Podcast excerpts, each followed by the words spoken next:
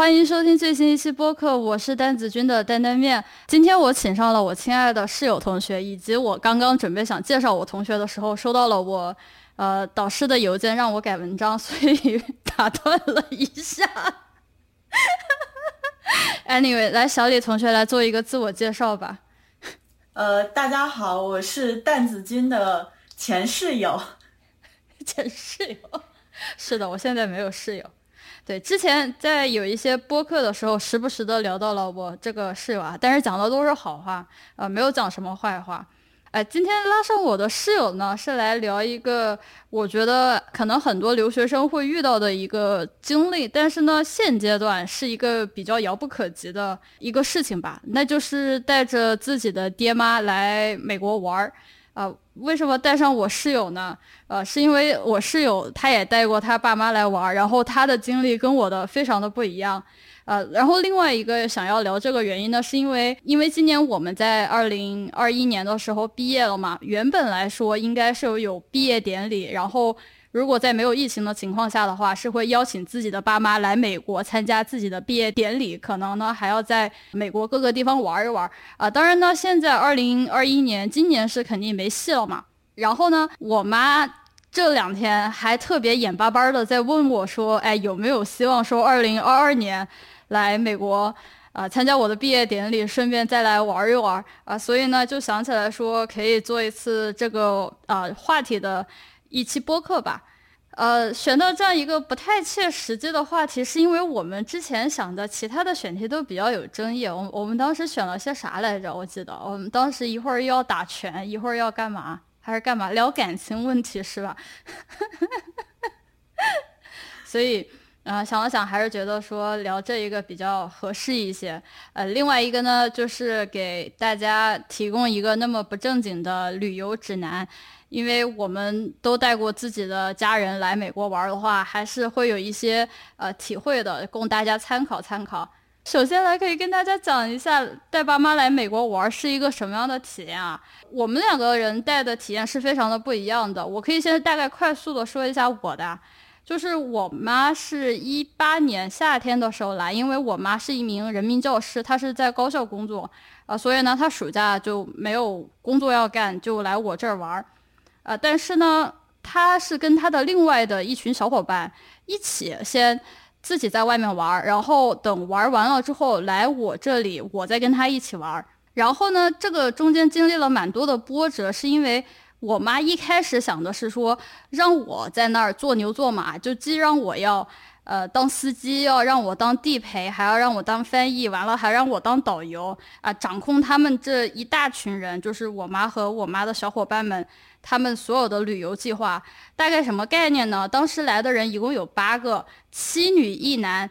完了之后呢，中间只有一个人会讲英语。他们还要计划是大概把整个美国的西部全部玩完，呃，有什么加州啊，呃，拉斯维加斯啊，还有犹他黄石国家公园。也就是说，他们期待的是我要这么玩那么一圈下来，全由我一个人开车，而且我要开那种。叫什么叫货车吗？最后我就说我不干，因为我那个时候很累，所以我们最后商定下来的结论就是我妈跟他们自己出去租了两个车出去玩。等他们玩完玩回到了加州之后呢，我再接着我妈还有我妈的小伙伴去呃圣地亚哥，就是去南加州的圣地亚哥玩几天，然后再在洛杉矶玩几天，就送他们回去，也就没有多，就是我其实跟他们没有待在太多的时间啊，大概是这样的一个呃计划。呃，小李同学，你你来讲讲你的呢？呃，我爸妈是完全另一个极端了。我爸妈一开始跟我讲的是，他们就是想要跟我一起待着，他们哪儿都不需要去，是我坚持他们一定要出去玩一玩，所以才就是有了一些在加州这个地界其他的地方的行程吧。呃，我爸妈他们过来的时候待的比较久，他们待了差不多两三个星期。基本上是跟我一起生活，然后给我们做做饭呐，没事干洗洗衣服啊，每天去海边去跳跳广场舞啊什么的，这就是他们每天的娱乐生活。不是，我感觉你爸妈就相当于是换了一个地方过了一下日子吧，大概是这样的一个概念。是这样，爸妈就是换了一个地方过了一下日子，是的。然后我妈就是很正儿八经的当了游客来玩儿，一会儿可以具体讲到我妈都干了些什么事情让我累死。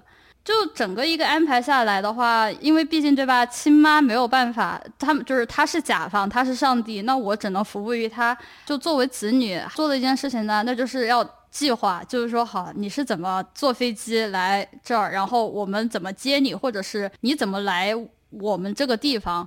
因为我们在一个小地方嘛，离机场还是挺远的，所以你还得找一个方法，说要不然我开车过去接他们，要不然他们坐大巴过来。当时我是因为有车，然后这个我这个我们住的地方呢，离机场有那么一百公里左右，就虽然说一百公里可能也就开一个半小时也就到了，呃，但是呢，那个是一个臭名昭著的洛杉矶机场啊，就洛杉矶机场去了谁都想要去报警的一个机场，因为。它是一个 U 字形，大部分中国的航班是停靠在那个 U 字形的最底部，哎，就是那个国际国际航站楼，所以你每次去的时候，你都要经过所有的航站楼，你大家所有不管你去哪个航站楼，你都要进去，然后你都要出来。然后我妈当时到的时候是晚上的七点钟，也就是晚高峰。其实我当时很不想去接我妈，因为我觉得我要崩溃了。因为他们他们一开始落地的时候，其实他们要出去自驾游，所以我去不去都不影响。但是我妈说，我还是很想见你，而且我也还想很想让你给我买点吃的，这样我们自驾游的时候会有吃的嘛。完了之后，我我我跟我妈说，我说啊，亲妈，你知道吗？这个可是洛杉矶晚上六点的晚高峰哦。你你真的想清楚要我来？接你吗？他说这有什么问题吗？我说我说如果我真的来接你，那说明我真的心里面是有你的。我不知道我那次堵了三个小时，三个小时还是四个小时，然后才到了机场，然后找不到停车位，反正挺惨的。然后最后我我妈我妈完全意识不到这个问题，她觉得说来接她就是应该的。但你你不是吧？你好像当时是让你爸妈坐大巴过来的。没有，我我也是去接他们的，我也是去洛杉矶国际机场接他们的。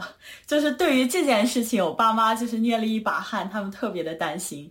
虽然我其实也很担心，可是我肯定是要强装镇静，因为我没有车，然后我还是一个新手司机，然后新手司机那个算是我的第一次小长途吧，然后就是去开洛杉矶国际机场这种特别狗屎的地方。所以就是，而且那天还下着雨。一般来说，南加州不太下雨，可是那个时候可能是因为冬天到了雨季的时候，那天的雨还挺大的，所以视野也不是特别的好。反正我就是那样，呃，租了车，然后开车去接了我爸妈。我爸妈应该是九点还是十点这个时间，也是晚上的时间落地。落地之后，就是他们过海关啊什么的。呃，也是一开始我还是挺担心他们过海关的，就是给他们准备了很多，呃，就是提前跟他们准备了很多面试可能会问到的问题呀，还有就是在飞机上填的那个申报单也给他们了一份模板，让他们就照着那个模板完全填，因为他们也不会英文，所以我怕就是他们看不懂呃各种标志，怕他们走不出机场，还好他们在路上就是遇到了好心人。好心人一路帮忙翻译，帮忙带着他们一路过海关啊什么的，该申报的就申报，然后该怎样就怎样，就是他们还是挺顺利就出了机场。出了机场之后，就是我跟我爸妈讲，嗯，就是现在你们开始少喝一点水，因为我要开始开车了。我开车之后是不好下去找那种服务站的。那他们说，好好好好好。对，说哦，说到海关这个东西，其实我也挺意外的，因为，呃，当然可能你是有有人帮助你爸妈过这个海关嘛，其实挺好的，因为我以前坐国际航班回美国的时候，也会有些时候遇到这样的情况，就是谁谁家比较就是中老年人，然后不是很懂过来看自己孩子的话，呃，其实帮帮忙这个事情蛮正常的，就是你教他们填单子，但是就是记住不要。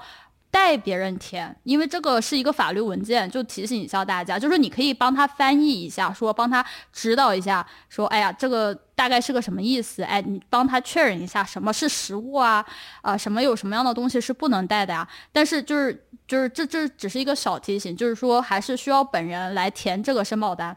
然后我妈不是因为有那么呃七八个人一起来嘛。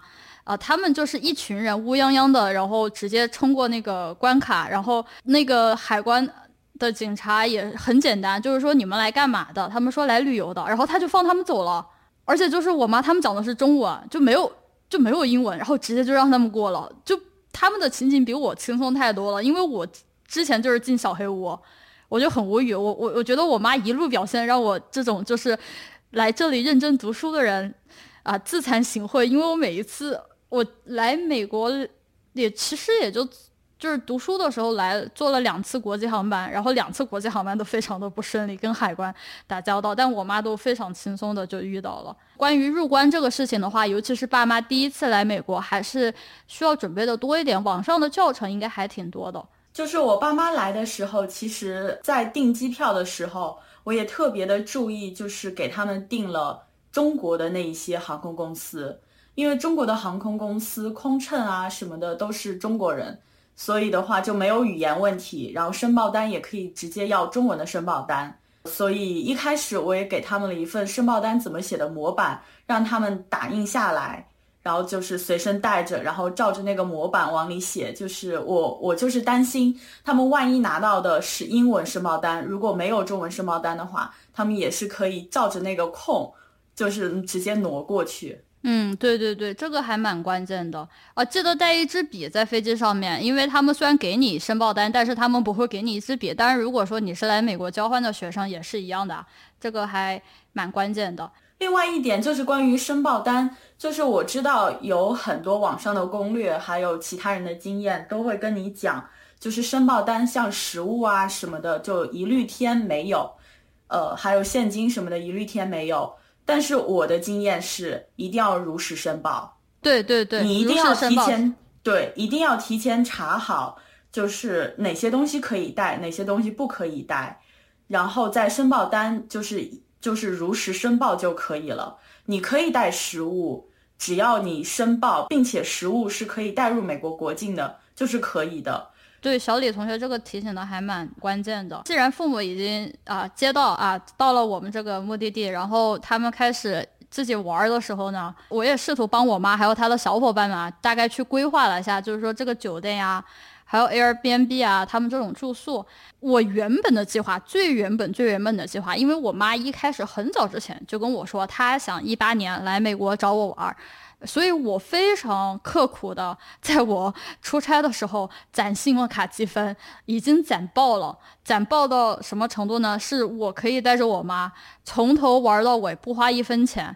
但但是呢，但是因为他改变了主意，他要跟他的小伙伴一起玩，所以我就说，那我就不拿我的积分给你的小伙伴花了，就我自己，我自己干我自己的事情。我就只说我跟我妈还有我妈的一个小伙伴，就是那个比较好跟我玩的比较好的一个阿姨啊，我们三个人呢是没有去订 Airbnb。最大的因素是因为我可以免费的去住酒店，还是因为信用卡积分？我觉得信用卡积分是我们这种穷留学生，就是有额外合法的额外收入最最重要的来源手段之一吧。然后我就直接拿积分换的房子，然后也还不错。另外一方面呢，Airbnb 相对来说，我觉得卫生情况，呃，有点良莠不齐吧。我之前对 Airbnb 的呃印象还挺好的，但是。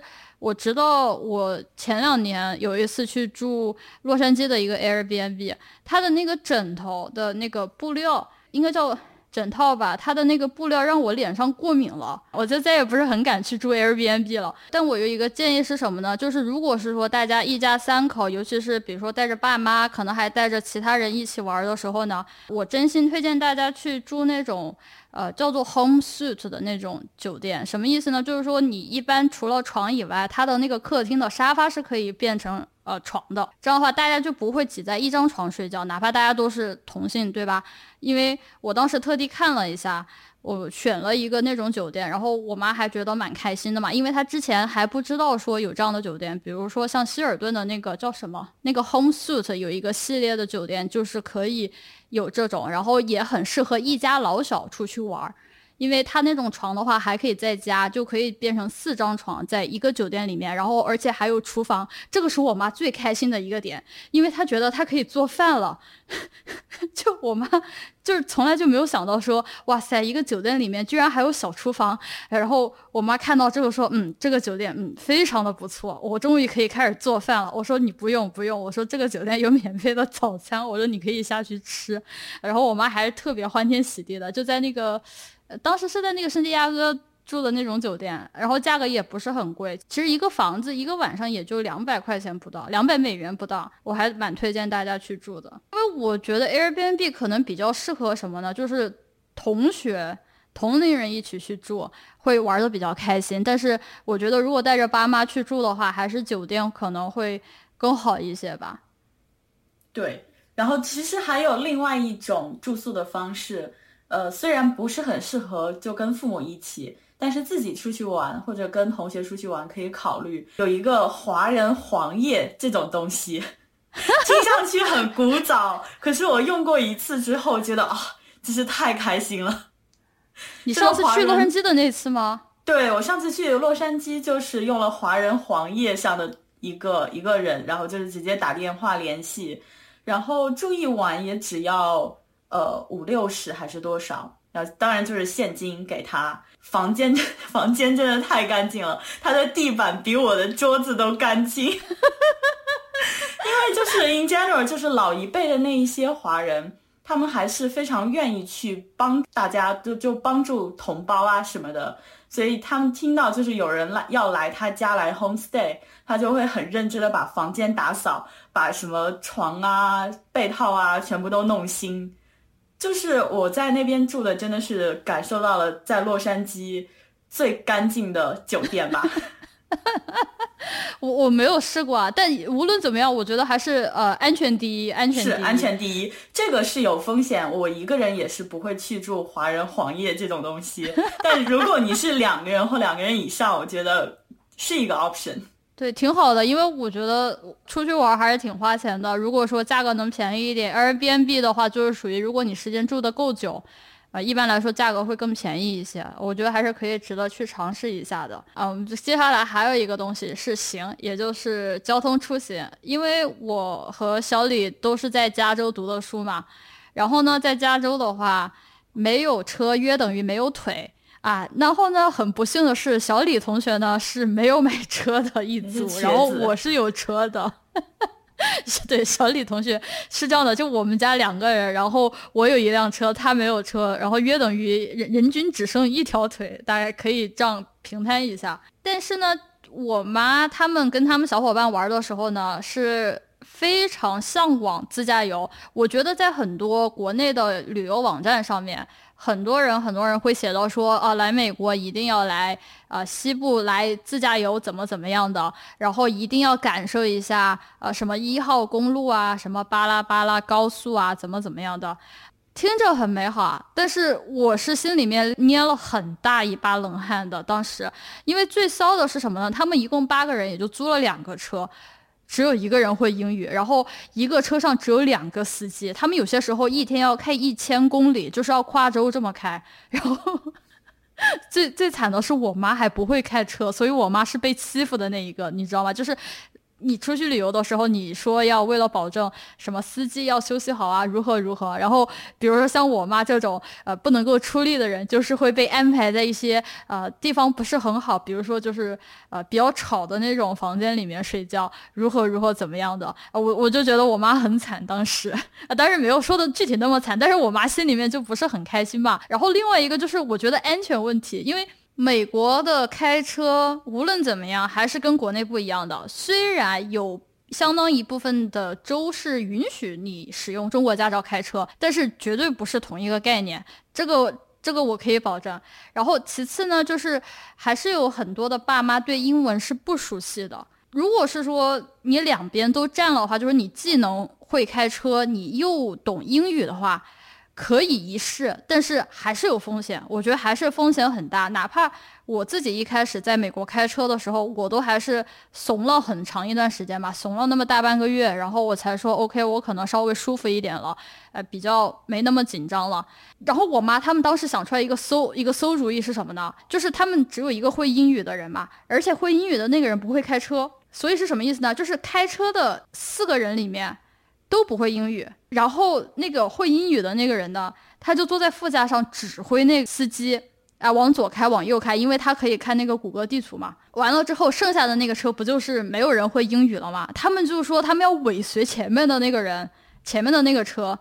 就跟着他开就好了，我就觉得就是当时我我不知道有多少的爸妈想过这种馊招啊，因为我不是第一次听到，我也听过我同学的爸妈曾经干过这种蠢事，或者说他们试图想干这种蠢事，但是我可以明确告诉大家，这这个太危险了。你在洛杉矶这样的高速路，你要尾随其他人，我感觉 GTA 好像也没有做到吧。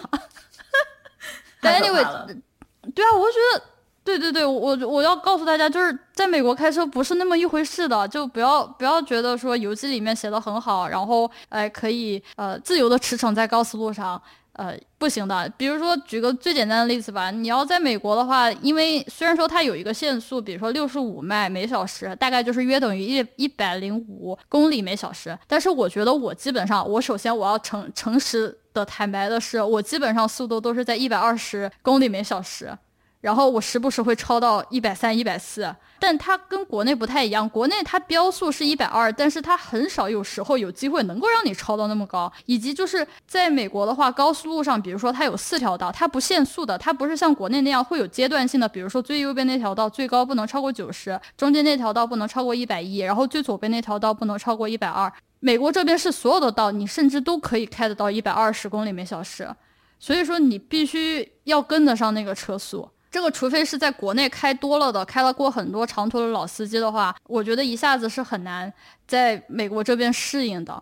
所以当时他们遇到的一个问题是什么呢？他们被警察给 pull over 了，因为他们在乱开，他们开了个逆行的道。他们当时在黄石的那个园区，对对对，他们当时在那个黄石的园区开了一个逆行，而且逆行的那个车，我就我妈就在那个车上面，而且 那一整个的车上面是没有人会懂英语的。而且你知道，在国家公园是。没有信号，所以说他们当时就，对，所以他们是前面就没有跟上那个人，然后被警察给 pull over 了，就什么叫 pull over 呢？我觉得还好被 pull over，不然你在逆行的道，哇。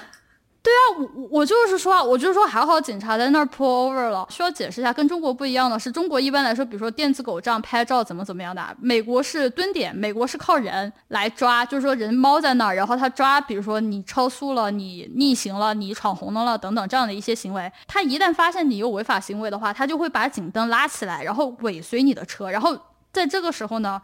你这个车必须靠边停，而且呢，你不要做任何危险的动作，就是你停着，窗子都不要摇，就把手扶在方向盘上面啊。这个感觉大家可能去看过一些之前的那些啊，就是美国啊西方灯塔的一些视频的时候，你就会知道，就是这个警察他会害怕你掏枪出来，他害怕会对你做出一些不太好的事情，所以说在警察没有让你做什么事情的时候，你就不要做这个事情。但最大的问题是什么呢？很多人的爹妈是不知道这个警察在后面尾随的时候，你是需要停车的。我有个同学的爸妈开了五公里，开了整整五公里，因为我同学在那个副驾上睡着了，他睡醒了之后，他发现后面一直有个车，一直有个警车跟着他。然后他问他爸说：“你为什么不停下来？”他爸说：“他觉得后面那车很烦，他想甩开他。”我的天呐！我觉得再甩的开一点，下一步就是叫叫一群警车一起跟着，然后把直升机也叫来跟着了。对啊，哦天呐，啊真的就是我 我同学那次很懊悔，你知道吧？就他他就迷糊了那么一会儿，然后 我也不知道怎么，所以。所以开车这个事情还是挺需要大家很小心，尤其是我感觉做爸爸的很多人有那个雄心壮志说想来美国开自驾游的话，我我强烈建议大家，呃，真的是慎重慎重啊！孩子可以多开开车，辛苦一点，但就当爸妈的还是可以让他们先适应一下，然后再说其他的。是我当时也建议了一下，就。小小的建议了一下，要不要让我爸试着开一下车？我爸爸不不不不不不不，绝对不开。对啊，我就觉得你爸妈是那种比较稳的人，不会干那种。我觉得我完全无法接受的那种骚操作。虽然我妈没有直接去开车，直接去逆行，但我当时觉得说她在那个车上，我我我都觉得替她捏了把冷汗。因为后来我妈出了那个呃黄石的园区，然后她打电话来问我，她说，她说这个警察把我们拦下来说我们逆行，就是因为最骚的是什么呢？他们不是不懂英语吗？他们还好安了那个谷歌翻译。哎，是个离线版本的，然后就是说大概勉强的能够沟通一下，然后才知道说是逆行。然后鉴于他们实在是不懂英语，那警察居然让他们走了，哇，就没有罚款。对呀，啊，我当时就觉得说，我说你们这真的太牛逼了，因为那一次那段时间我很我们很累嘛，因为我们才搬完家，你还我不知道你还记不记得是那暑假嘛，然后搬完家，然后我后面还有会议，还要做实验什么的嘛。我当时就想说，我说如果实在是这个事情开车这个事情是没办法收拾的话，我就只能直接飞到盐湖城帮我妈把这个车开回来，或者直接把我妈救回来啊，就 就把我妈救回来就行了。这这事情我已经没法接受了。后来还好，后来他们估计就怂了，就没有敢说啊开的这么野，哇！但整个来讲，这个自驾游，我觉得自驾游是一个很头疼的事情。说实话，我觉得在加州，如果说你不选择自驾游的话，又会是一件很困难的事情。对，非常非常麻烦。因为加州的铁路系统，我感觉基本上就是一个小废物。你可以去做那个沿海的一个呃铁路线路，我记得就是叫什么 Pacific 的那个东西，那个拿去看。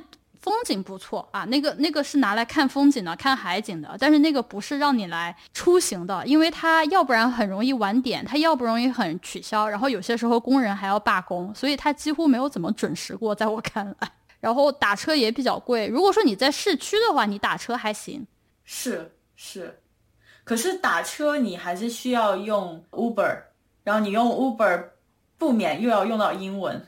哦，对。但只能哦，还有一个办法是什么呢？Uber 是允许你帮别人打车的。是，另外一个是我记得，尤其像洛杉矶还有旧金山那样的大城市，它有很多华人旅行团，就是可以给爸妈报一些这样的华人旅行团，让他们出去玩。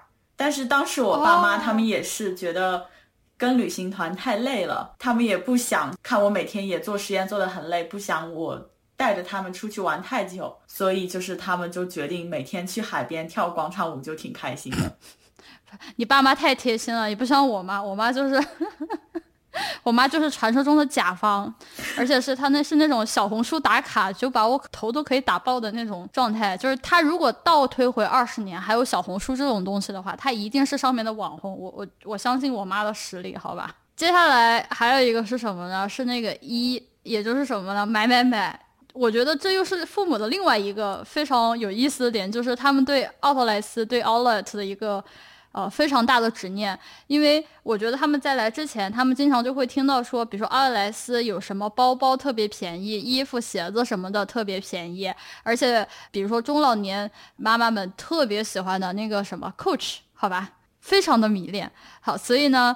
他们就会，至少我妈，她会非常认真的说啊，你至少要给我安排那么一天或者是大半天的时间，你要带我去呃买买买什么的。然后可能相对于爸爸来讲的话，会有一点抗拒逛街，尤其是他会觉得很痛苦，说一开始啊我是被迫的，但但。很多啊，很多男人进了奥奥特莱斯之后还是很香的，还是很香的。我男朋友就是，我男朋友一开始来的时候非常的拒绝，说啊，我不要去奥特莱斯，奥特莱斯有什么好的？不就买买买，就你们女人那些事情吗？啊，进去之后很香，就是说啊，我不想出去了，你等我再看看这双鞋子怎么怎么样的。因为我们离奥莱还不是很远，我们奥莱大概有一个小时的车程，所以呃，我可以直接开过去，然后再开回来。然后再加上我们经常去逛，对不起，就我承认，至少我是经常去逛的，所以我对那里面的店铺都非常的 熟悉，折扣也非常的熟悉，所以我像极了一个专业的代购，然后给我妈说，我说，呃，你跟我讲你喜欢看什么啊，我直接带着你车子给你停到那个店铺门口啊，你直接下去逛就完事儿了啊，就我也可以帮你翻译，我还可以帮你讲价什么的。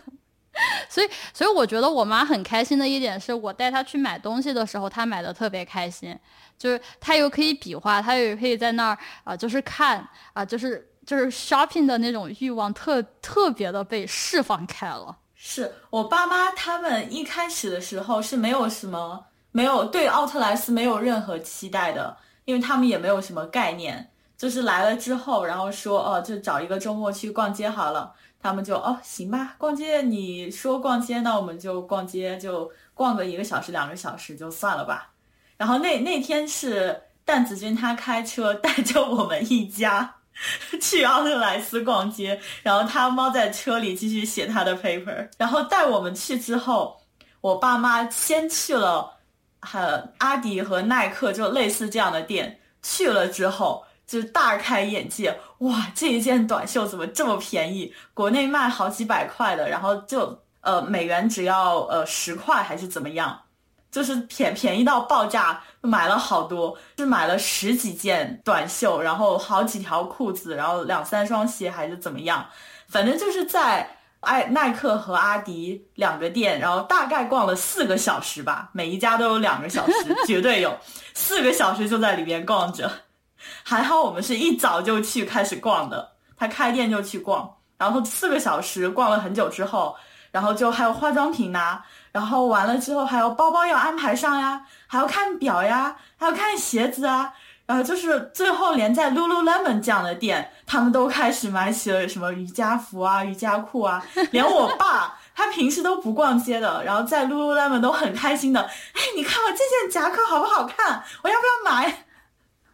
对对对，我记得那次是因为我有两个事情要做，一个是写论文，另外一个是买口罩。因为小李的那个爸妈来的时候是二零年的春节，可以跟大家透露一下，所以。我们当时在美国还没有那么严重，几乎看不到案例在那个时候。但是中国当时已经爆发了疫情，所以我还是继续在搜罗口罩。所以我相当于是出去搜罗了口罩，搜完了回来之后呢，我就问小李同学，我就说你们大概逛的怎么样啊？然后小李就说你你赶紧过来，因为就是包太多了，就只是从一家店里面买到的东西太多了，就最好让我过来一下，然后让他们把那个袋子啊什么的放先放到我车后备箱，然后他们才。可以，就是清空了之后再去逛下一轮。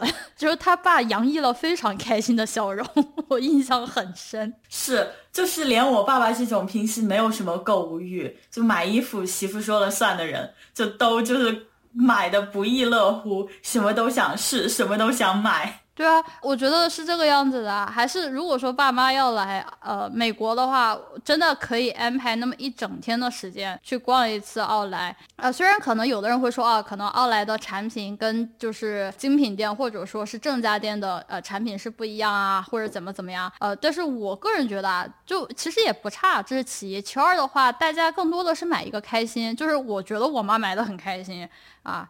就我觉得他在其他的买买买的地方是获得不了这么大的一个满足感，所以我是特地带我妈去逛了一遍。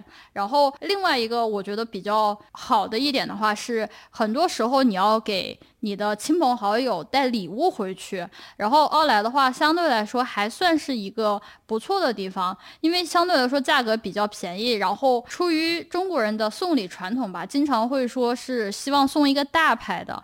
啊，那如果是说你在奥莱里面买一些比较大牌的东西，但价格又不是很贵的话，还比较送得出去手。我记得我当时，呃，我妈在 Coach 就买了好几个那种小零钱包，其实也不是很贵，大概可能也就二三十美元，然后不超过五十美元嘛，几乎是批发的状态。然后买了那么五六个，拿回去给自己的亲戚啊，怎么怎么样的送一送啊，他们也比较能认这个牌子，哎，就是说啊，可以，哎，还还比较拿得出手吧，我觉得在我看来。我妈妈当时也是买了几个 Coach 的大包，然后送给了 关系比较好的那种亲朋好友。说到买买买这个事情的话，还有一个可能会让爹妈比较头疼的事情，我觉得爹妈的话还是非常看重人情的那一块儿。如果说当同事朋友知道他们要来美国的话，很多时候有人会问说能不能帮个帮他们代购这个和那个东西啊，这样那样。因为我当时也听我妈说，她要帮谁谁谁代购一个东西。我我觉得如果是说是一些很贵价的东西啊，代购一下我觉得还行，或者是说一些小东西首饰什么的，呃，不太容易呃造成负担的那些礼物的话，我觉得带回去是没什么问题的。但是。我记得我妈被要求或者说被问说能不能带一个酱油回去，是一个什么美？对，对，真的。我我也不懂，就是说就是说那个酱油是美国产的，然后可能就是说更健康一些，就是什么低钠什么的。我对我当时就很无语，然后就是我妈还没来的时候，她就让我在美国的超市去看。就是说能搜不搜得到，然后我觉得这个东西很匪夷所思，就我还真搜不到，我在亚马逊上也没搜到，然后然后我妈还觉得很不好意思，她就觉得说，哎呀，没有给人家看到，我当时就觉得说，我靠，就是你这个酱油，你这个酱油在淘宝店上买不就完了吗？也不是很贵啊，就是而且就是酱油能有多大的区别吧？我觉得酱油这么咸的东西，你不要吃不就完了吗？很有道理。对啊，我觉得，哎，反正当时当时就是被代购哦，还有说那种代购的比较贵的东西，这个东西其实我觉得也比较麻烦。他们有人让我去带那个什么 Tiffany 的金手镯那些东西，那个可能大概人民币就要换算成好几万的嘛。这个带是可以带，但是有两个不会有问题吗？对啊，我就说海关这是问题一，另外一个是什么呢？大家有一种幻想，就觉得说美国的东西。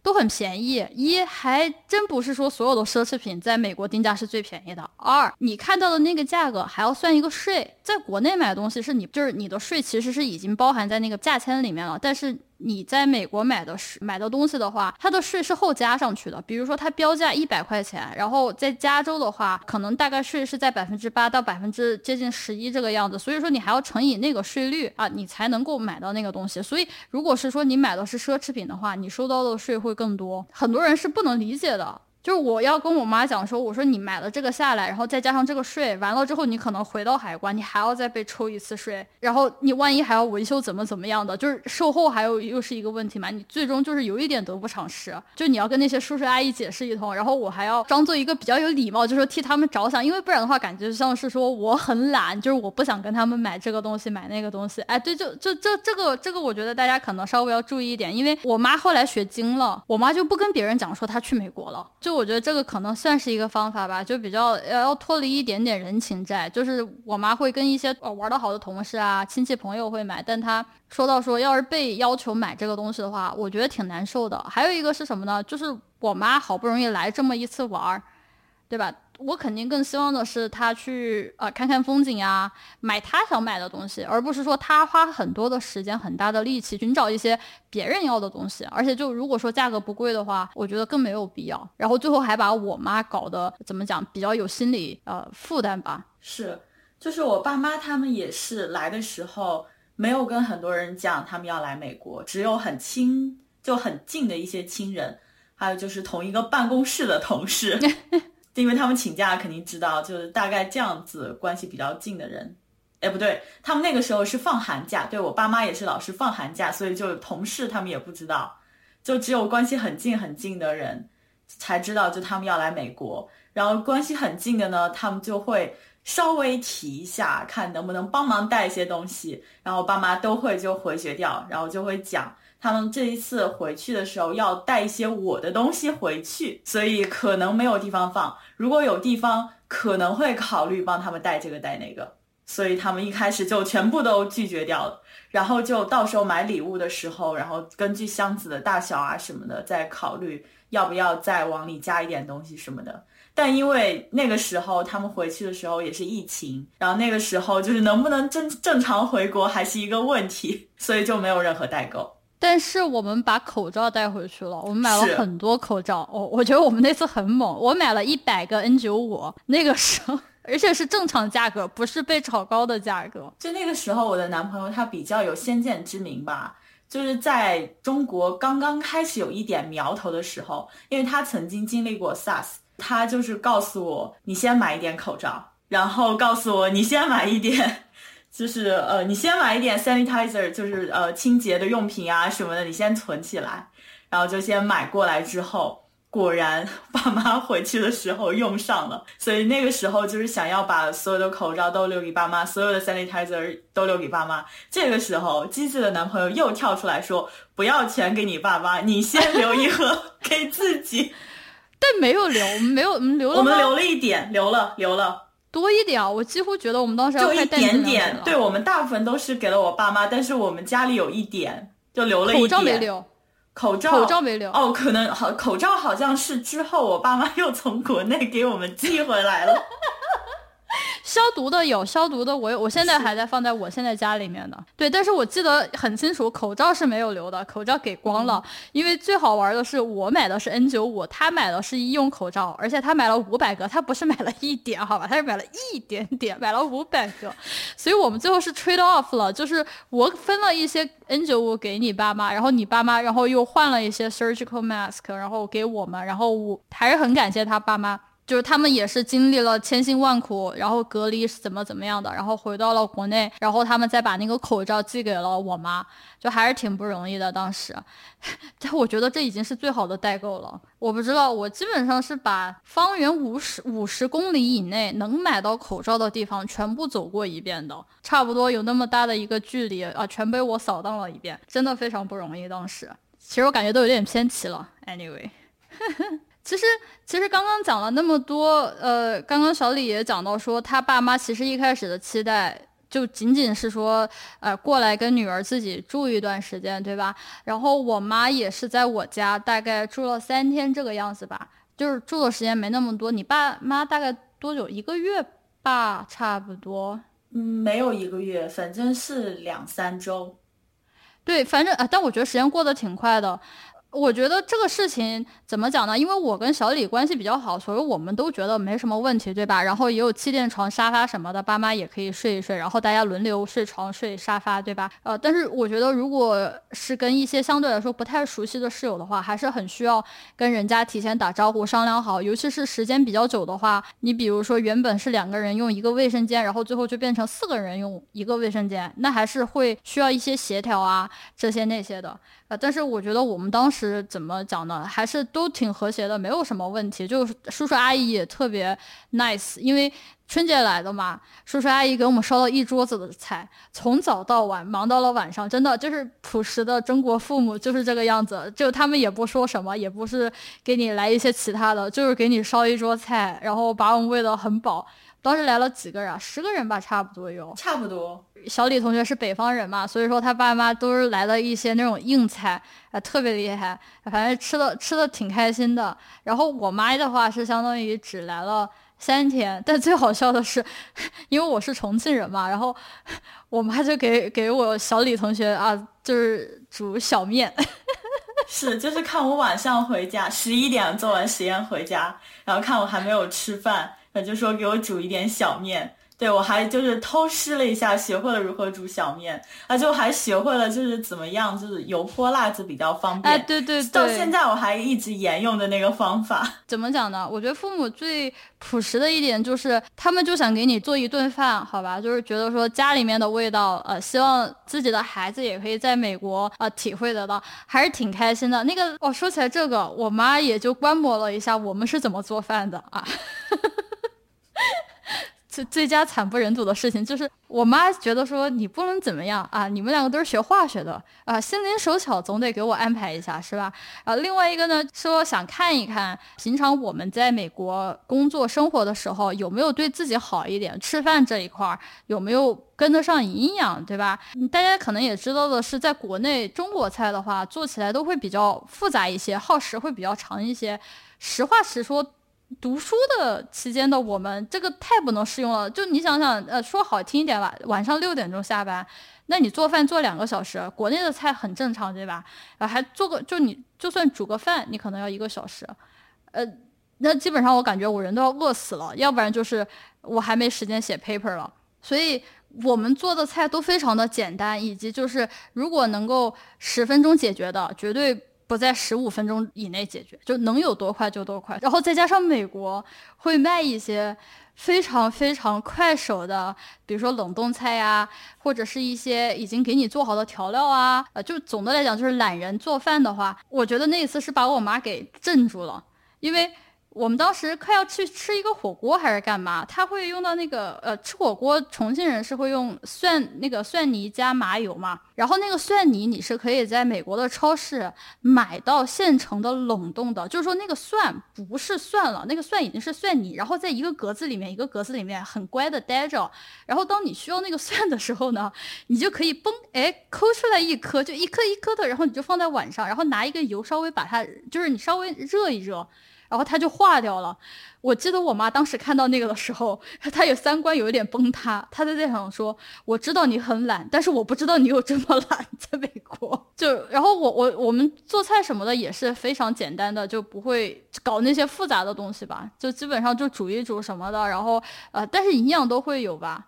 对对，因为就是我们都是按营养成分来吃饭的，就是这一顿又有了 protein，又有了 fiber，然后还有这个 vitamin 什么的，如果不够的话，吃吃水果啊，或者吃吃那种呃补品啊什么的，就差不多了，什么都有，然后就再吃一点碳水。我爸妈来的第一顿饭，他们到应该是晚上还挺晚，十一点、十二点什么的了，那就来了之后就是。他们跟我讲，就是你你吃什么就很快的给我煮一点什么就好了，然后我就拿出了拿出拿出了我的各种各种调汤料的各种 paste，因为我的饭全部都是水煮，就是稍微很快的调了一下那个汤，对啊，调了一下汤，然后就算了一下哦，有青菜了，有豆腐算是蛋白质了，再加个蛋，你看就又有其他的蛋白质，还有一点什么。脂肪啊什么的，然后再就是煮了一点面。我平时还是不加面的，因为我觉得我平时吃的碳水是够的。然后就给他们煮了一点面，就是这样子。他们表示哦，你这样吃可以吗？我说没问题啊。你看我就不胖了吗？我觉得我妈的满意程度是在一个薛定谔的状态。如果你吃多了的话，我妈就会说你怎么吃那么多呢？如果说你不吃的话，我妈就会说嗯不吃那怎么行呢？然后我妈妈每天都是拦着我不让我吃。对啊，我对对对，我记得，对我我就说这这这怎么可以？我只要我想吃，只要我想吃，那我就吃，好吧？就我我是坚决站在你这一边的哈，就抵抗你妈，就是我说吃就吃，有啥不能吃的？对，我觉得你妈特别爱美。对，就一开始我妈妈看我就是一顿吃这么多，就是我大学时期我一顿大概吃呃一两饭还不到吧，然后我现在一顿饭吃的比谁都多，然后就是我妈妈一开始不能理解。然后后来他发现，哦，就我开始做实验之后，一天只吃那么一顿饭，就只吃那么一顿饭的情况下，如果还不让我多吃的话，真的是要就低血糖啊，就要饿死的。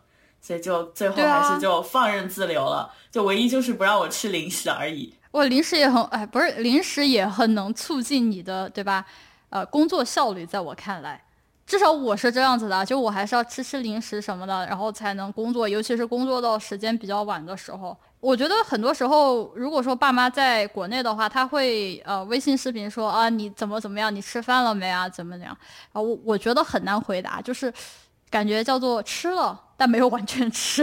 是，就有的时候就是，比如说你今天就想邪恶一下，你想吃块炸鸡。然后你就爸妈打电话来，我又不能说我今天吃了炸鸡，对吧？所以我就告诉他们，哦，今天吃了鸡肉，嗯，挺好的。然后吃汉堡呢，就是哦，今天吃了点鸡肉，吃了一点点面包。不，你这你这说话的高情商艺术，我建议你建议你立刻出书好吗？是的，是的。我我觉得我妈还没这么严格，我妈还算 OK 的，就是她就觉得说人还是要吃饱了才行。呃，减肥的话，咱们可以呃下一步下一步再说，好吧？先污染后治理的策略。我妈妈每天就是一副你连体重都控制不了，你怎么能够控制自己的人生？然后每天还嫌弃我就是穿着就是瑜伽裤就 leggings 去实验室。你以前每天去上学都要穿裙子，你怎么现在都不穿裙子？你怎么每天去实验室不化妆？你怎么就这样？你怎么就那样？可是他们真的来了之后，就带他们去实验室看看，因为就是我们做实验，还是就是至少我做实验需要修很多仪器，需要爬梯子啊，或者是躺在地上啊。或者是拖一些液氮瓶啊，就二百磅的东西拖来拖去什么的，就跟他看了一下，然后就是再顺便带他看了一下周周围其他研究生、博士生他们的穿着打扮。如果我穿的太好看，首先是不方便我工作，再其次就是太在人群中太显眼、太奇怪了。你是最亮的那颗星，好吧？没有，大家会觉得哦，你今天是有什么活动吗？没有，我今天只是在实验室。但是你穿这么好看干嘛？其实说起来，我觉得这是一个爸妈来美国玩一个很重要的点，就是尤其是他们在之前没有来过美国，或者说没有来看过你的学习环境是怎么样的话，他们有很多幻想，有非常非常多的不切实际的幻想，然后他们就会疑惑，尤其是在电话的那一边，就是说啊，呃，你为什么今天呃不睡觉呢？我就。我我又不敢跟他讲实话，我就说啊，那因为要做实验，对吧？是这这就是答案。但是你直接跟他讲的话，他就说有什么样的实验是需要做通宵的呢？嗯，就太多这个事情，呃，太太多了，就我不知道该怎么回答。而且而且说到这样的话，像我一开始国家实验室工作的时候，那个基本上就是一个不睡觉的状态，你。平均一天能撑破天睡三个小时，我有些时候会在半夜，也就是中国大概白天的时间，会回我妈的微信嘛，因为她有些时候会问问题，说啊这个手机怎么怎么一回事。如果我看到了，我就回了，然后我妈就开始了，就是整个那一段时间，在我很想睡觉，但是我不能睡的时候，我妈就说你睡觉了吗？呃，你睡了几个小时呢？嗯，你为什么还不睡觉呢？嗯，你还有多久才能睡觉啊？就是我也想知道答案，好吧？我也想知道答案，但是我没有答案。我我实验没做完，我睡什么呢？我不准睡觉的。但我妈来了之后，她就大概能理解，就是说她大概就看了一下，就说 OK，呃，为什么要这么晚？因为我那一次带我妈去参观实验室的时候，大概是晚上十点钟。我当时想的就是说，呃，至少实验室大部分人不会在里面了，我带我妈进。楼的话会方便一些，我也不想给其他人带来太多的困扰嘛。结果进去之后，我们组的人还在，呃，所以我妈那个时候她也大概能理解，就是说大家真的工作还是很辛苦的，而且呢，并不是说吃完饭然后就可以休息了，尤其是你还有一些比较紧的事情要做的话，就会说，哎，你可能吃了饭，然后晚上的话你还需要去继续的学习啊，或者是继续的写文章，在电脑前面工作，我觉得。来美国并不仅仅是说出去玩，这个很重要，但就是另外一个呃，我认为很重要的一个目的啊，是让爸妈来了解。我们的工作环境是怎么样的？他们至少在快要离开美国的时候，会意识到说，OK，他们之前的很多想法其实是跟实际情况大相径庭的。比如说穿裙子这种事情啊，吃东西的这些事情啊，你真的很难像国内的那样的节奏说啊，你有食堂，美国这边食堂你可以去吃，但是一个是价格比较贵，另外一个食堂它也会在固定的时间关门，你有些时候就吃不到，而且很远。哎，哦，对啊，你是骑自行车的，我开车的，我还行。没有，我还是有见过经常走路去的，走二十几分钟，我不行。不，你可以锻炼了二十几分钟，多锻炼一下吧，小李。可是我每天骑自行车，就是我单程也要二十分钟。啊，好吧。呃，说说起来这个事情，就是我妈很多时候她也会有一些很奇怪的想法，在我看来，感觉读书很容易，或者说感觉读书很简单。她是一方面知道我很辛苦，但是她又一方面觉得很简单。她她有这样，我觉得很多家长会有这样的一个想法，因为她觉得说读博这个事情肯定不容易，对吧？但她另外一方面又觉得说，呃，难道我女儿不值得一个正常的生活吗？是是是，非常非常同意，我爸妈也是一样的。他们终于能够在看到那些仪器，在看到那些反应，在就是说，可能你他们还是不懂那个东西到底在干嘛。但是当他进入这个气氛之后，对吧？就是我们相当于是气氛组，然后他们就会能体会得到说，呃，为什么读书那么辛苦？为什么当你选择去读这个时的时候，你是没有办法掌控你吃饭的这个节奏的？是，就在这里，然后忍不住想要就是先预警一下，我要稍微打一点拳。就是呃不不是不是的听众请撤离，就是现在这这这里那个忍不住想要加一句，就像是在美国这边的时候，就像同事啊，或者是大家的合作者，或者是自己的老板，有男有女，这都很正常。但是，一开始像我爸妈，他们就是不太能够，他们总是会在我谈到，比如说我今天要跟这个同事做实验做得很晚，或者是今天这个人帮了我，或者今天这个人怎么样的时候，他们总会加一句 男的女的。我一开始就是会觉得非常的不舒服，因为我们大部分的时候跟大家合作，眼里是没有性别的，只有这个人他是不是一个。是不是一个好的合作者？这个人能不能干活？好吧，能不能干活？但是并没有并没有感觉到这个人就是不是男是不是女。然后像呃举一些重的东西，或者是需要修一些仪器的什么的时时候，就是会毫不犹豫的骂起袖子就开始干活，也不会想到自己是一个女生，旁边是一个男生，他就是看着我干活或者怎么样，也不会想着哦就是可能有点重让男生搭把手还是怎样的。就是在这个时候，性别都是没有什么概念的。一开始我爸妈。不能够理解这个事情，他们来了之后融入这个氛围，看到大家都是这样工作之后，他们慢慢慢慢也能够理解，就为什么我每天都在干一些脏活累活，为什么就是跟一些男同事或者是女同事大家一起做实验通宵什么的也是没有问题的。对这个，我觉得相对来说啊，我妈比较好，我妈从来都是看到说，哎呀，女汉子来了，哎，我们可以撤了，就是我妈。我妈是非常开心，我力气比较大，然后能够做这样的实验，因为呃，她去奥特莱斯买完包包之后都是我来提的，对吧？她不希望有一个弱不禁风的女儿，这样的话她还要来提那个 shopping bags，好吧？但呃，小李同学这个东西他说的，我觉得我能够体会得到，因为他毕竟他爸妈在呃我们家住了那么两三个星期嘛。有一个说起来政治不正确的一个词语，感觉就是给给他们上了一次难得班，好吧？我那我那次真的有点怒了，说起来，因为我记得那次是说了个什么事情，就是因为你好像不让你吃零食吧？我觉得那次你可能还是有一点，就是心情可能被激到了。我当时。跟他妈说了一句这样的话，我当时就是说，因为要还是说的一个前提是什么呢？就相对来说，呃，小李的爸妈比较希望自己的孩子走一个传统的道路，对吧？结婚生子该干嘛干嘛，就有一点点会觉得说，现在读博的话会让他没有心思在这个上面。然后我就我当时有点怒了，我当时就说了句，我说我说，呃，叔叔阿姨啊，这个生孩子这个事情呢，啊，只要有个子宫，大家都能生啊。这个大哥不说二哥，我也行啊，其他人也行，只要你是女，你生来性别为女，你没有生理疾病，我觉得那可以生，这是大部分人可以干的事情，对吧？我说，但是你放眼望去，我说你们呃那个地方有多少人拿了博士学位呢？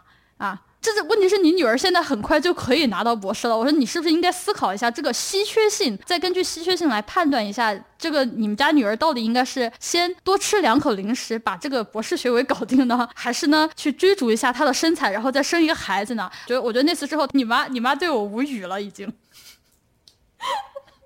不是，我当时也很怒，因为我是这样子的，我是有那种，我是会很生气于，如果说我在饿的时候你不让我吃东西，我脾气会非常的差。然后我当时觉得说，虽然是小李的亲妈让小李不让吃那个零食，但是我当时觉得说我的 DNA 快要动了，好吧？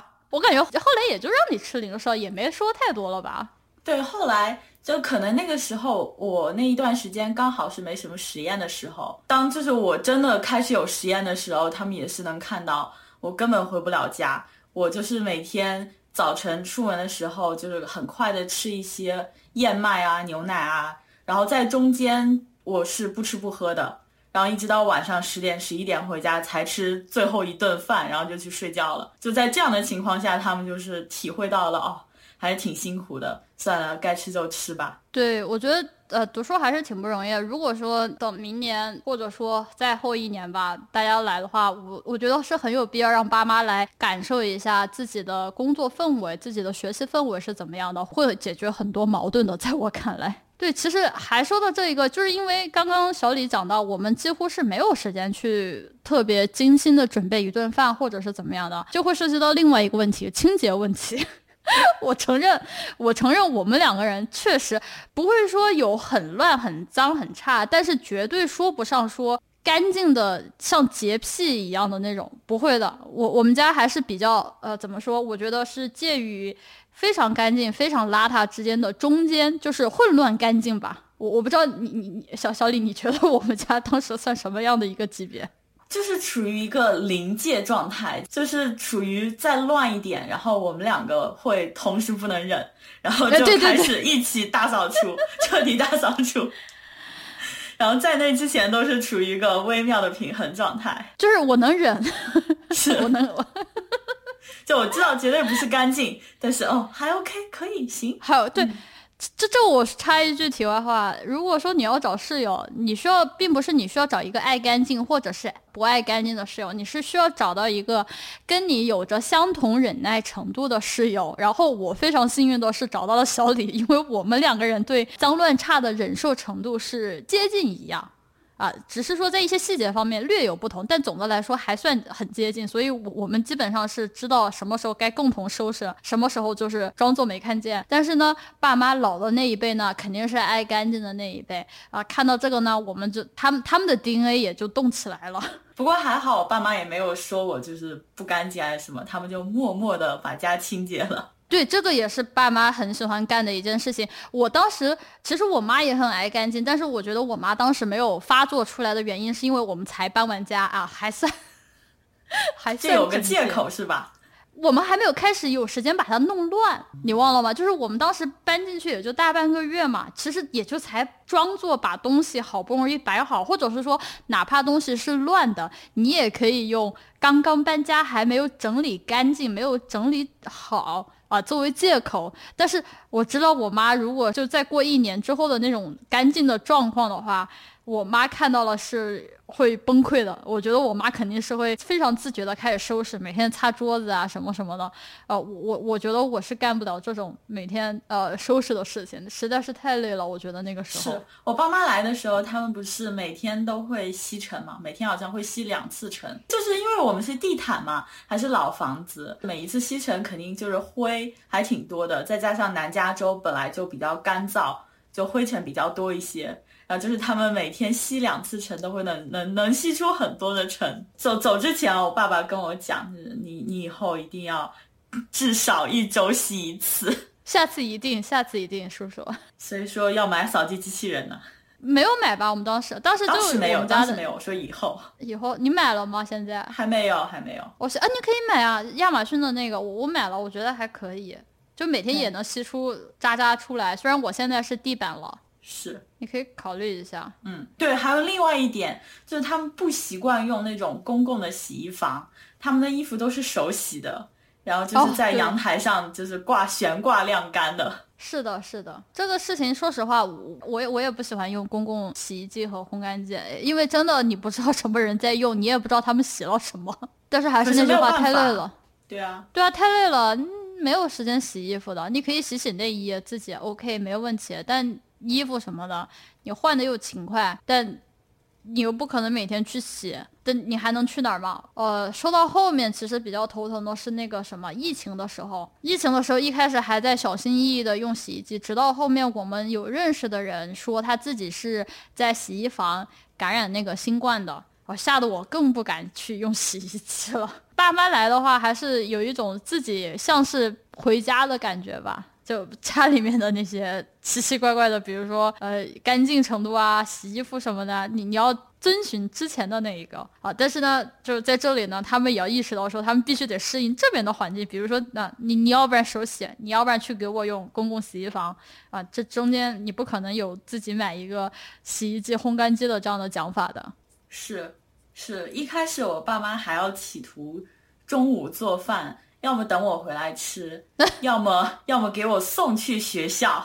后来发现真的不行。爸妈，我觉得你爸妈来，他的爸妈跟我妈来美国，虽然说都是父母来，但是我们两边的父母是真的截然不同的。我妈是正儿八经把自己当做一个游客，然后说自己要玩这个，要玩 X Y Z，要这么玩，要那么玩。我可以再跟大家透露一下，我妈在高校里面教的是什么？她教的是旅游。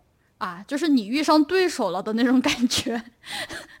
我当时，呃，在他们玩完这个自驾游之后，我接我妈，然后再去那个餐馆吃饭的时候，我妈和那个阿姨从那个包里面掏出来了十页纸的旅游计划。什么概念呢？就是我们大概其实也就只玩一周，然后有三个地方呃要待。然后我妈是把里面，比如说在洛杉矶有什么样有名的景点，全部都列出来了。而且就是每个景点，比如说比弗利山庄有什么样的描述，你知道，就是国内的那些旅行网站上面有的那种呃行程安排，就我妈是按照那个模板在做的。我不知道她从哪儿收集的消息，因为我感觉我妈是不看小红书的那种，但是我妈她会非常认真的去。提前搜索在哪儿打卡的点，比如说比弗利山庄，它就会有一个那个 logo 在那儿，对吧？我妈是知道的，我妈会提明确在她还没有见过这个东西之前，她会说我们要去比弗利山庄，我们要去比弗利山庄的那个那个字，哎，那个字那儿打卡。打卡是什么呢？就是要拍照，而且要拍什么样的照？就是说，因为我们有三个人嘛，我、我妈、我阿姨，然后我们还要排列组合拍一下照，你知道吗？我妈拍完了之后，还要回到家里面呢，要开始精心编辑。我之前的时候呢，我妈是天天骂我说我天天看手机玩物丧志，好吧，把眼睛都玩瞎了。然后自从我妈有了智能机之后，沉迷于编辑图，而且就是一张就是微信不是九张图吗？你每一张图里面还可以再塞九张图，然后塞完了之后还有 comment，对吧？还有就是描绘这样的那样的。就是在我妈来的时候，我有一个责任就是。教我妈如何去编辑那些图，然后还要就是给我妈提供一些文案上的思路，哎，这样那样的。然后我我记得那一次是他们在我们家嘛，然后我们去海边拍了，然后回来的时候其实有点晚了，估计已经是快九点钟了。我妈愣是在那儿。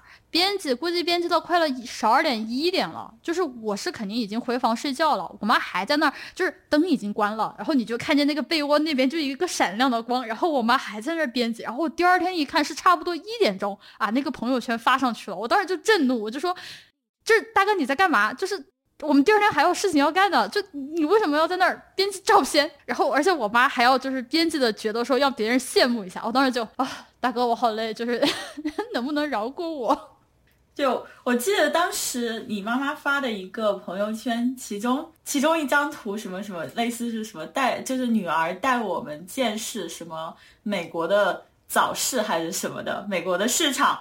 对，然后那个配图我仔细看了一下，哎，好像配的是我。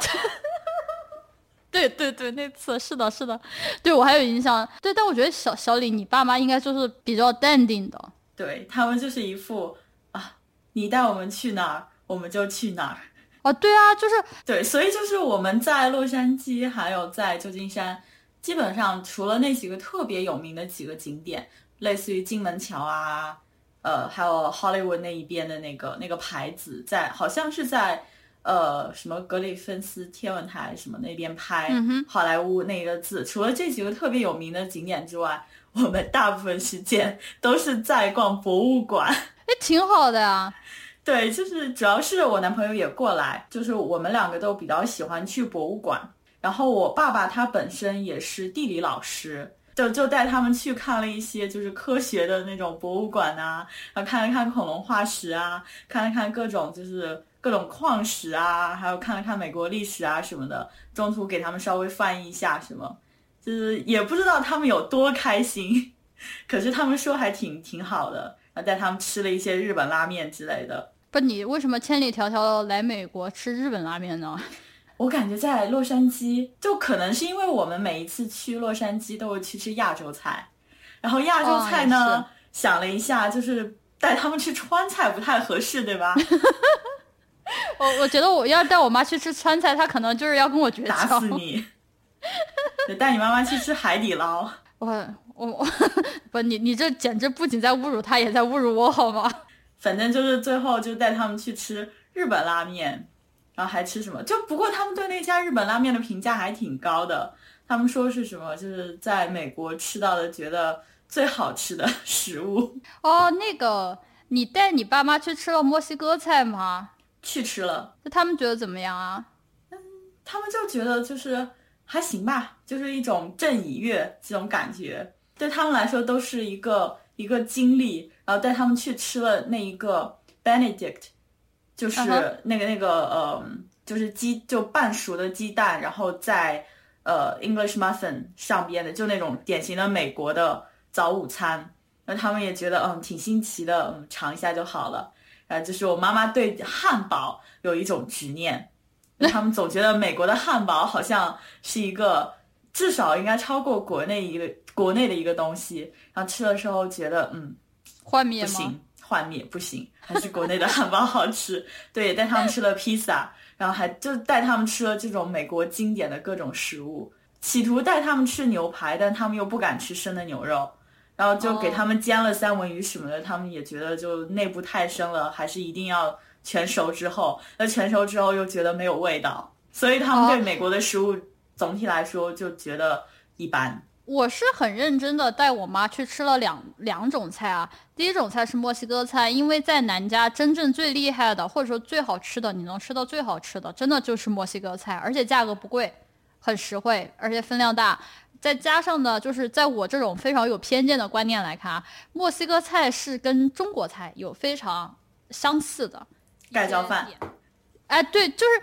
它首先它是有肉的，其次它有菜，最重要的它是有米啊。在美国菜你是没有米的，而且它有豆子啊，这个也是很不错的蛋白来源。完了之后它是辣的啊，就它是真的是辣的，不像美国菜，它很多时候它说它是辣的，其实就是甜的啊。这这个你来了美国，你也会发现这种骗局。墨西哥不是的，墨西哥辣的它就是辣的，OK。但是因为我妈其实她本身是有呃，就是很多忌口，她是不能吃的。但是呢，墨西哥菜，比如说有叫什么那个牛油果。之类的菜其实是非常健康啊，还是很推荐呃给我妈吃，我妈觉得吃了之后也还蛮喜欢的。然后还有一个菜是那个什么啊，地中海菜应该是就是偏希腊那一边的，那边也是一个是分量比较大，另外一个就是我觉得它也是有米的。我当时的想法是说，我我不是很想让我妈去一下子接触那些非常 exotic，就是说对她来讲非常陌生的菜，可以去试，我觉得没有问题。但是。他肯定是吃不惯口的。根据我对我妈的观察，就是她的口味还是比较固定的。所以我去找菜的时候，首先就像小李讲的，我不希望去直接给他找一些四川菜，或者是找一些呃国内的餐馆。我我是不太想这么做的，因为来都来了，那肯定得试一些其他的。呃，然后呢，你在其他的一些国家的菜肴里面，你是多多少少可以发现一些共通点的。所以我当时去给我妈找吃的的时候，是特地注意到了这一点，然后说啊，墨西哥。菜跟那种地中海的菜，比如说希腊菜这样的，可能我妈吃起来会更加会好一些，就是说不会觉得说特别奇怪还是怎么样的。我妈没有吃汉堡，我妈觉得吃汉堡是天底下最罪恶的事情。对我妈挺喜欢吃汉堡的。你带你妈去吃了 In and Out 吗？好像是吃了，对，吃了。你要是没吃的话，那你妈真的是白来一次了。吃了，吃了，吃了，吃了。他就觉得嗯，就是还行。Habit 没有啊。那你这不是太欺负我南加州了？那我觉得你还是下一次带你妈来再来吃一遍吧。Happy 的，我觉得还是可以的。其实感觉今天已经聊的还蛮多的了。然后因为是一些比较零零碎碎的啊，不能说上一个非常的官方的指导讲说你怎么带你爸妈来玩，但这都是我们在带自己父母来美国玩的时候的一些经历，还有一些教训吧。希望对听播客的你呢会有一点点的小的帮助啊，就是这样的啊。同时也很感谢我的啊小李室友、前室友同学。来参与这一期的播客，那么我感觉今天的播客就到这里了，那我们下一期再见吧，拜拜，六，拜拜。